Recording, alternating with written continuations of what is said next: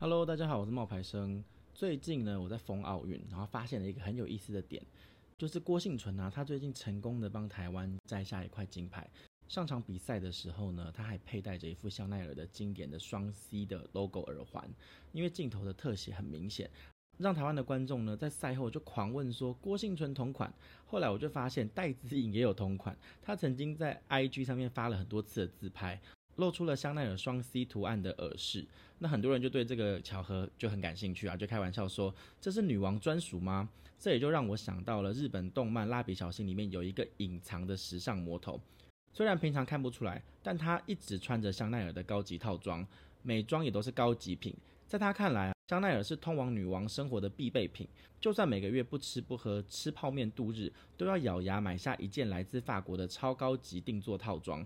这个女人呢、是松坂梅，她还有一个大家都很熟悉的身份——小新双叶幼稚园玫瑰班的松坂老师，就是小新班主任吉永老师的那一个死对头。看过蜡笔小新的朋友一定对松坂老师的印象很深刻。以前呢、我总是喜欢单纯的吉永老师，但长大以后我才发现，松坂老师呢是一个更有故事的女人。她根本就是时尚界的代表，而且呢常常穿着一身高级套装，在办公室里面说香奈儿的套装啊，果然就是很舒服。松坂老师到底有多时尚？这个问题呢，从松坂老师的穿着就能一一看出。在某一个镜头里面呢，松坂老师桌子上有一个包包，虽然画的很简单哦，但是你看看这个标志型的菱格，再想想他曾经说过的话，除了是香奈儿，还能是什么？我重新看完了《蜡笔小新》的前六部，我就发现啊，松坂老师真的是当之无愧的一个时尚女王诶，光是衣服就换了一百多套，而且开口闭口就是香奈儿。她没事的时候还会去逛逛香奈儿的店铺，就算买不起哦，也丝毫影响不了她对香奈儿的向往。哪怕是一个香奈儿的购物纸袋，都能够让她很兴奋。在店里呢，只为找到一个最便宜的单品，把这个纸袋带回家膜拜。你不要觉得这样很夸张，现在不是也是有很多人流行把名牌的纸袋啊装了一个塑胶。封膜，然后当成购物袋来用嘛。这一个买还不便宜呢，也要一千多块。松坂老师可是在十几年前就这么做了呢，真的是走在时代的尖端。虽然后面有在刻意的规避那个 logo，但是松班老师说的话和各种衣服、包包的 logo，一看就知道是高级的名牌货。你看他相亲穿的这个纯白造型，他个人很满意。用他说的话，就是穿上这套衣服之后，就是含苞待放的玫瑰。结果相亲还是失败了。香奈儿的粉色大衣，就连裙摆应该露出几公分，松曼老师似乎都对着海报精确的测量过。有一次啊，接受电视台采访的时候，松曼老师也没有松懈，小立领啊、腰带啊、短靴，这一看就是超高级的名牌。松坂老师呢，他每一次都是很认真的打扮自己，每一次的相亲约会也都是精心打扮，穿上最时尚的一件衣服。虽然每一次相亲也都是失败，但是你可以看得出来，这个女人很重视自己的爱情，还有对爱情是十分的向往。松坂老师真的蛮会穿衣服的，她有数不清的包包，每一次背的都没有重复，还有各式各样的墨镜，也是出门的必备单品。不管是什么样子的造型，她都能驾驭。看看这些款式前卫的墨镜，说她是奇玉县的时尚代表也不为过吧。松坂老师最爱的颜色呢是紫色，而且他能够用紫色呢穿出各种不同的风格，性感狂野、复古摩登、优雅端庄、度假淑女、甜美好嫁、高贵冷艳，这些他都能轻松的驾驭哦。虽然松坂老师哦，他很懂得时尚，又很懂得穿衣打扮，但是呢，他是一个月光族，总是把薪水拿来买名牌，这不是一件值得夸奖跟学习的事情哦。其实呢，松坂老师总是在打扮自己，急于找相亲、找对象的背后，有一段很悲伤的爱情故事。我看到以后真的觉得很遗憾，也为松坂老师感到难过。漫画里面呢，松坂老师他曾经有一个对象是一个医生，这个医生叫德朗医生，他们是在接骨院认识的。德朗医生呢是骨科医生，松坂老师因为宿醉啊，不小心摔伤，经历了分分合合，松坂老师呢跟德朗医生总算是八字有了一撇。松坂老师呢，终于再也不用看到吉永老师跟石板先生秀恩爱，然后感到酸酸的。可是这个时候呢，德朗医生要去南非考察猪鼻龙，就是有着猪鼻子造型的龙。德朗医生呢，在南非遇到了恐怖袭击。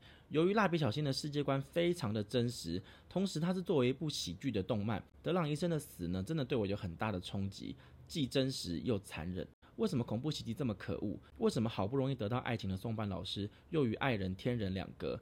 或许这就是生活吧。蜡笔小新真的不愧是一部成人动漫。话说回来，松坂老师啊，就像他所处的玫瑰班，美丽又带刺，争强好胜，和吉永老师呢完全不一样。爱慕虚荣的松坂老师呢，形象更加的饱满，好像我们身边就有这样子的人。恋爱中的松坂老师呢，幸福的天旋地转。即使小新说他化浓妆，他也不生气。所以当他得知德朗医生的死讯，曾经想要自杀，随着德朗医生而去。刚刚看到这一段剧情的时候，我真的有点匪夷所思。原来搞笑漫画的角色不是不死之身，原来搞笑漫画的女配角也会因为失去了爱人而难过，想着殉情，天天喝酒以泪洗面，说出“我不久也要随你而去”这种话。这几章啊，按理来说已经和搞笑无关了，但是你看着漫画啊，你会发现身边的人都在卖力的搞笑，这种有点诡异的气氛会让你更加的哭笑不得。现在想想都觉得很鼻酸。好在小新带来了德朗医生写给他的一封信，他决定遵守和德朗医生的约定，好好的活下去。这里是德朗医生写给松坂老师的最后一封信，给松坂梅的最后一封信。梅小姐，你好吗？南波波萨鲁马达国这里非常热，我们正在这里挖掘化石的最后准备工作。我不知道挖掘要费时多久，但我一定会找到猪鼻龙。我的挖掘工作是将过去挖出来的工作，而你做的是照顾孩子。与未来连结的神圣工作，我很羡慕你。你像野兽般追逐孩子的模样，真的很有生气，很有魅力。虽然你在外在表现得很坚强好胜，其实是爱掉泪的好好小姐。我应该是爱上你的这一点吧。今后应该会有很多辛苦的事情，请你一定要继续从事老师的工作哦。见不到我而感到寂寞的时候，请抬头看天空。我在挖掘工作的空档也会抬头看天空。全世界的天空是相连的。所以，当我们看天空时，心是相连的。